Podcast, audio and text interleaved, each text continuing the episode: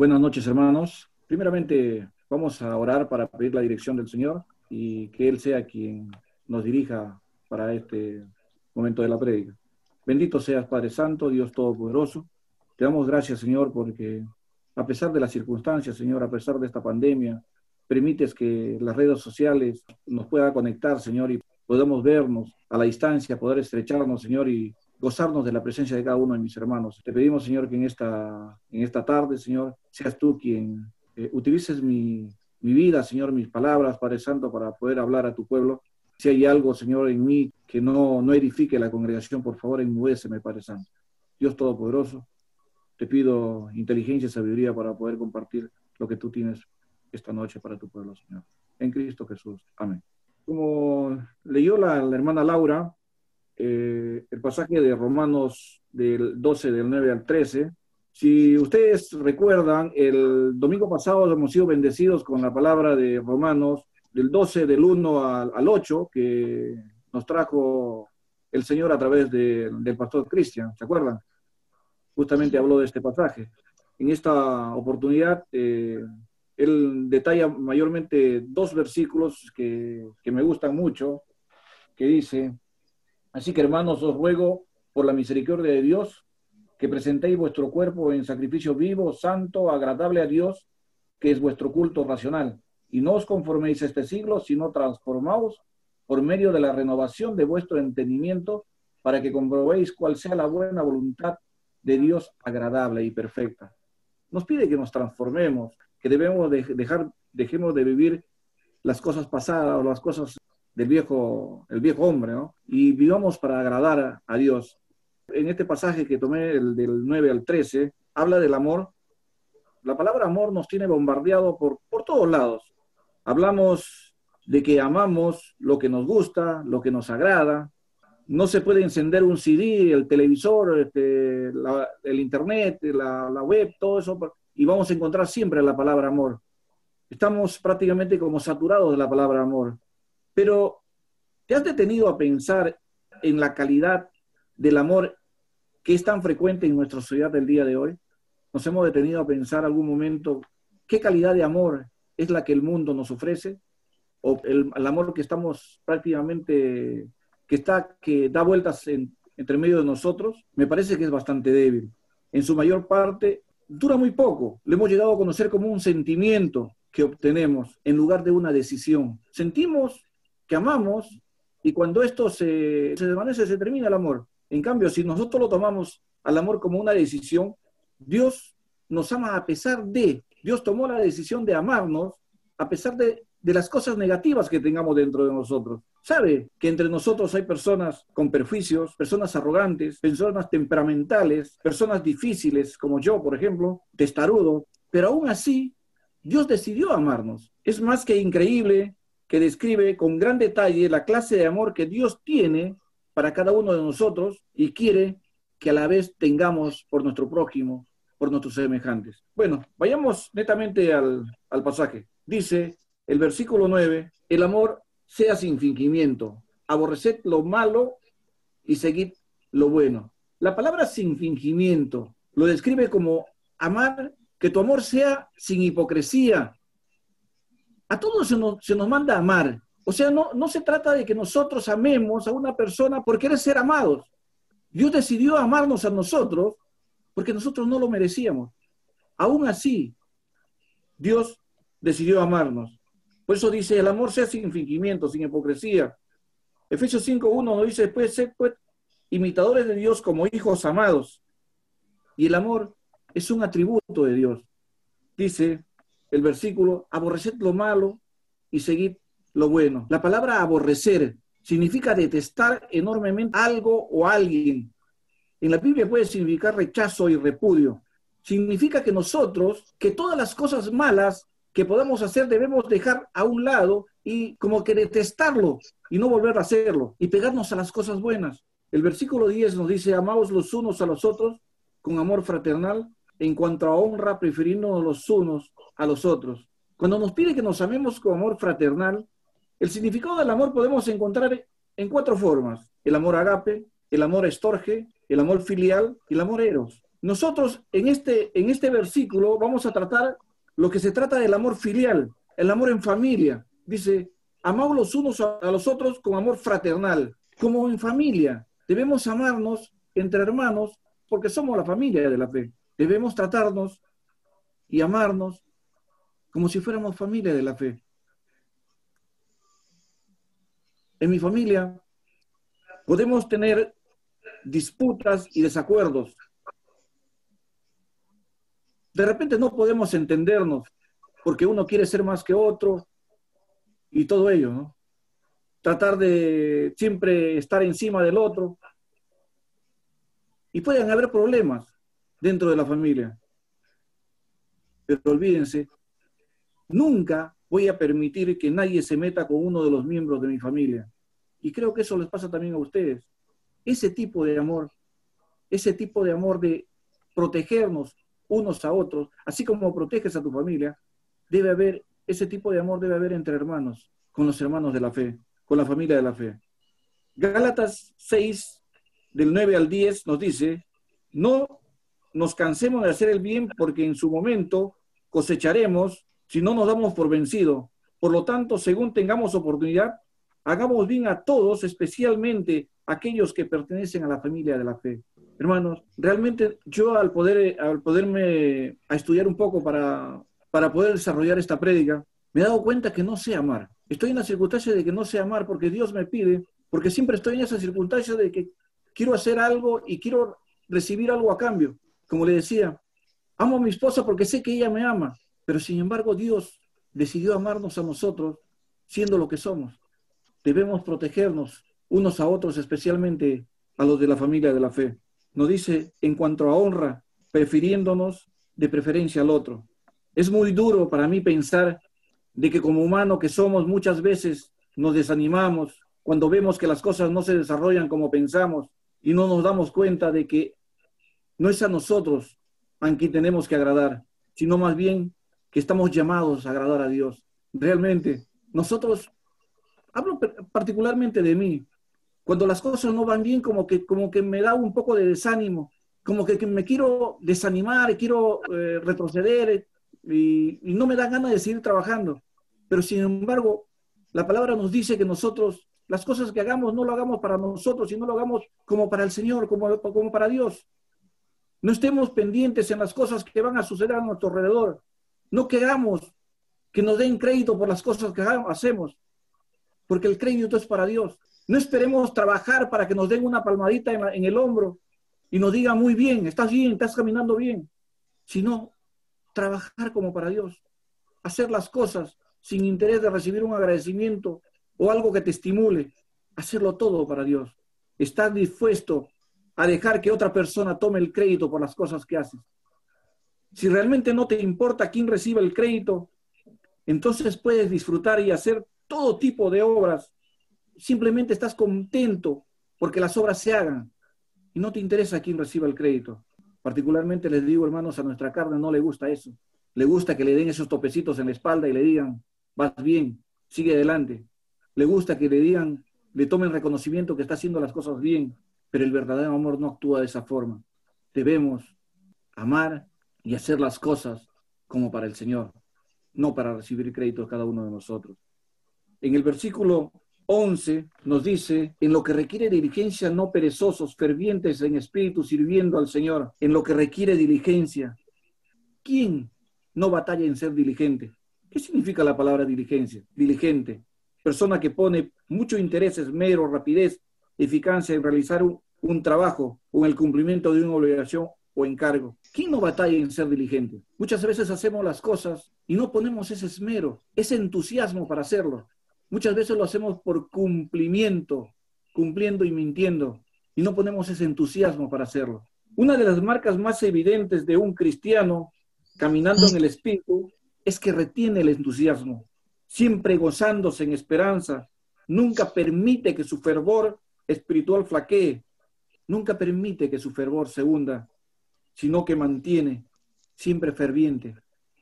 En Apocalipsis 3:16 le dice a la iglesia de la Odisea, pero por cuanto eres tibio y no frío ni caliente, te vomitaré de mi boca. Es repugnante te vomitará de tu boca si eres indiferente, ni frío ni caliente. Las cosas no debemos hacerlo por cumplimiento, sino con ese amor, con esas ganas, con ese gusto de hacerlos. Deuteronomio 4.9 nos dice, por tanto, guárdate y guarda tu alma con diligencia para que no te olvides de las cosas que tus ojos han visto, ni se aparten de tu corazón todos los días de tu vida, antes bien las enseñarás a tus hijos y a los hijos de tus hijos. Es una función principal de cada uno de nosotros también el hecho de enseñar la palabra de Dios a nuestra descendencia. En eso también tenemos que ser diligentes. Le mandamos a la escuelita dominical para que, para que le puedan enseñar la palabra de Dios y siendo nuestra responsabilidad, siendo responsabilidad de cada uno de nosotros, el hecho de enseñar a nuestros hijos y a nuestros nietos, a nuestra descendencia. Debemos mantener ese fuego ferviente dentro de nosotros, hermanos. Debemos ser diligentes. Nos dice, no perezosos. En Proverbios 6.6 nos pone el ejemplo de la hormiga. Ve a la hormiga, oh perezoso, y mira sus caminos y dice sabio. No debemos ser perezosos. Nos pone este ejemplo de la hormiga, cómo, cómo ellos trabajan arduamente y en un futuro no necesitan de nada. No están preocupados de nada porque tienen todo, se proveen de todo. Proverbios 13.4 eh, dice, el alma del perezoso desea y, no, y nada alcanza, mas el alma del diligente será prosperada. Nos enfrascamos en los deseos y si nada hacemos, nada vamos a poder lograr. Y después estamos envidiando o estamos diciendo que por qué la otra persona tiene mejores cosas que uno.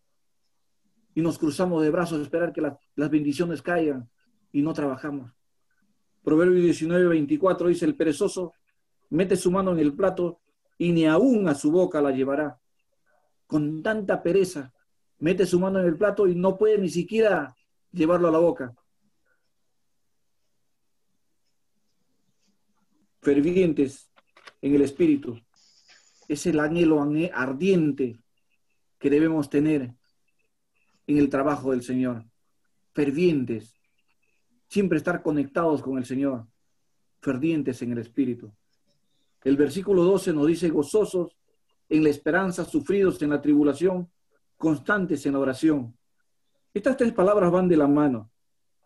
En esperanza se goza. En tribulación sufres. Pero tanto en esperanza como en tribulación siempre debe ser constante la oración. No trate de buscar solamente a Dios, al Dios bombero cuando tienes problemas y dobla las rodillas para, para decirle que apague ese fuego. O no estés agradecido de Dios solamente cuando te llueven bendiciones y cuando tengas problemas dices, no, es por culpa de Dios, mira cómo, cómo me va mal. Tanto en esperanza y en tribulación tiene que ser constante la oración. Nuestra comunión con Dios, nuestra conversación con Dios debe ser constante, debe ser permanente. Agradecerle en todo momento por las cosas positivas y negativas que pasen en nuestra vida, porque de todo ello va a salir algo bueno, va a salir algo positivo, porque Dios no se equivoca. Dios quiere algo mejor para cada uno de nosotros y, y nos vienen todas esas cosas. El amor generoso y que recibe. Versículo 13. Compartir las necesidades de los santos y practicar la hospitalidad. Dios nos dio el modelo en Cristo Jesús. Efesios 2, 11 al 13 dice, por tanto, acordaos de que en otro tiempo vosotros los gentiles, en cuanto a la carne, erais llamados incircuncisión por la llamada circuncisión hecho por manos en la carne. En aquel tiempo estabais sin Cristo, alejados de la ciudadanía de Israel y ajenos a los pactos de la promesa, sin esperanza y sin Dios en el mundo. Efectivamente, no pertenecíamos al pueblo elegido.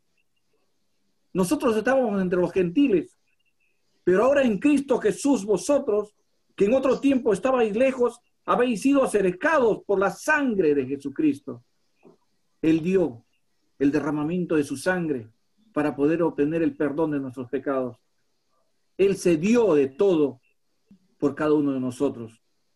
Hebreos 6:10 nos habla, que me gusta mucho este versículo,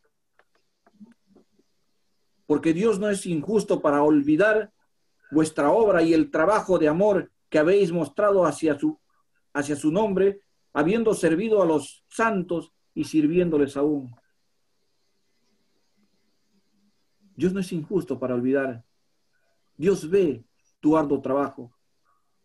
Dios ve la dedicación que le pones al trabajo en el Señor. Y Él no es injusto para olvidar todas esas cosas. Dios ve el servicio que haces a tu prójimo. Necesitamos ser recordados que la gente todavía está débil y que es responsabilidad directa de los cristianos de ocuparse de las necesidades los unos de los otros. En, nuestra, en nuestro alrededor, en nuestras iglesias, hay personas totalmente necesitadas y que necesitan de nosotros. Gracias a Dios que tenemos miembros de nuestra iglesia que muy fervientemente se dedican a esas cosas. Debemos abrir nuestras puertas y no dar de lo que nos sobre, sino compartir de lo que tenemos para con nuestros hermanos y nuestros prójimos. Desarrollando este pasaje se me vino a la mente y remonté muchos años atrás, muchos años atrás de mi vida, cuando quizás tenía mis 17 años, 16 años, y me acordé de mi madre. Nosotros vivíamos a la orilla de un río en Perú, en la selva peruana, y justamente a la parte trasera de mi casa daba, se estaba cerca a la balsa donde cagotizaban los aviones cuando llegaban, y las embarcaciones también cuando, cuando no habían aviones, eh, cuando, porque los aviones llegaban semanales, una vez a la semana, los días de semana, las embarcaciones se amarraban, amarraban sus botes en la, en la balsa esta, y por lo general llegaba un, una guarnición del ejército que estaba como cuatro horas de distancia por los ríos. No, no sé cómo será acá la, la, la, ¿cómo se llama? ¿Cómo le dicen acá al ejército? Colimba, ¿no? La colimba. No sé cómo será acá la colimba, pero lo cierto, pero allá yo lo viví y el, ejército es, eh, en mis tiempos era muy, muy drástico había mucho maltrato físico y mucho maltrato corporal, no, no solamente maltrato ah, físico, ah. te maltrataban, te golpeaban, no te daban tus alimentos eh, completos, como dice, te mataban de hambre. Y siempre mi madre se, eh, se compadecía de, estas, de estos soldados que llegaban, dos, tres a veces en cada embarcación, y les invitaba a casa a comer. Y yo digo entre mí, esto es ser hospitalario, esto es ver las necesidades de las, de, lo, de las personas, pero leyendo este pasaje, lo puse en duda porque dije, porque mi madre siempre decía, cuando le preguntaban por qué daba de comer a estos soldados, por qué les ofrecía estos alimentos, y ella decía, por si algún día mis hijos se encuentran en esta circunstancia, alguien les pueda abrir la puerta y les pueda dar. O sea, de por medio había un interés. Sigo pensando que tenía ese amor de, de ofrecer los alimentos a estas personas, pero por otro lado tenía el interés de que sus hijos no sean maltratados y sean y también les puedan servir de esta forma. El pasaje nos dice que si nosotros damos, no lo demos con interés. Si nosotros amamos, no amamos porque nos aman, sino como Dios que decide amarnos siendo lo que somos. Por eso le digo, hermanos, me di cuenta que no sé amar. Me falta mucho. Me falta mucho conectarme con Dios y pedirle que me ayude. Quizás esta noche estoy predicando para la congregación, pero para que escuchen Néstor Navas, para que ponga en práctica estas cosas Néstor Navas y pueda mejorar su vida. Y cada uno puede hacerlo a su manera. Finalmente, hermanos, ¿quieren saber cómo hacer un impacto en el mundo que les rodea? Ellos no están buscando nuestra teología. Ellos no están impresionados por nuestra capacidad de citar capítulos y versículos de la palabra de Dios. Ellos no, no se sienten atraídos por nuestras grandes campañas evangelísticas por nuestros grandes eventos especiales, están hambrientos de amor, están hambrientos de que alguien les ame como Dios nos ama. Voy a decirte que no vamos a experimentar ese tipo de amor, no vamos a experimentar dar este tipo de amor si no lo hemos recibido primero. Una vez que se llega a saber y recibir este amor, vamos a poder darlo a nuestros semejantes. Lo hago como una pregunta. ¿El Evangelio de Cristo ya afectó y transformó tu vida, tu modo de amar en comunidad. Siguiente punto. ¿Qué mal has aborrecido? ¿Qué mal que venías haciendo lo has dejado de hacerlo? Y qué bien lo has puesto en práctica fervientemente. tu trabajo para el Señor es con entusiasmo, ferviente, el oración, una constante en tu andar. Si no es así, pídele a Dios que, que te dé un corazón inclinado a la oración.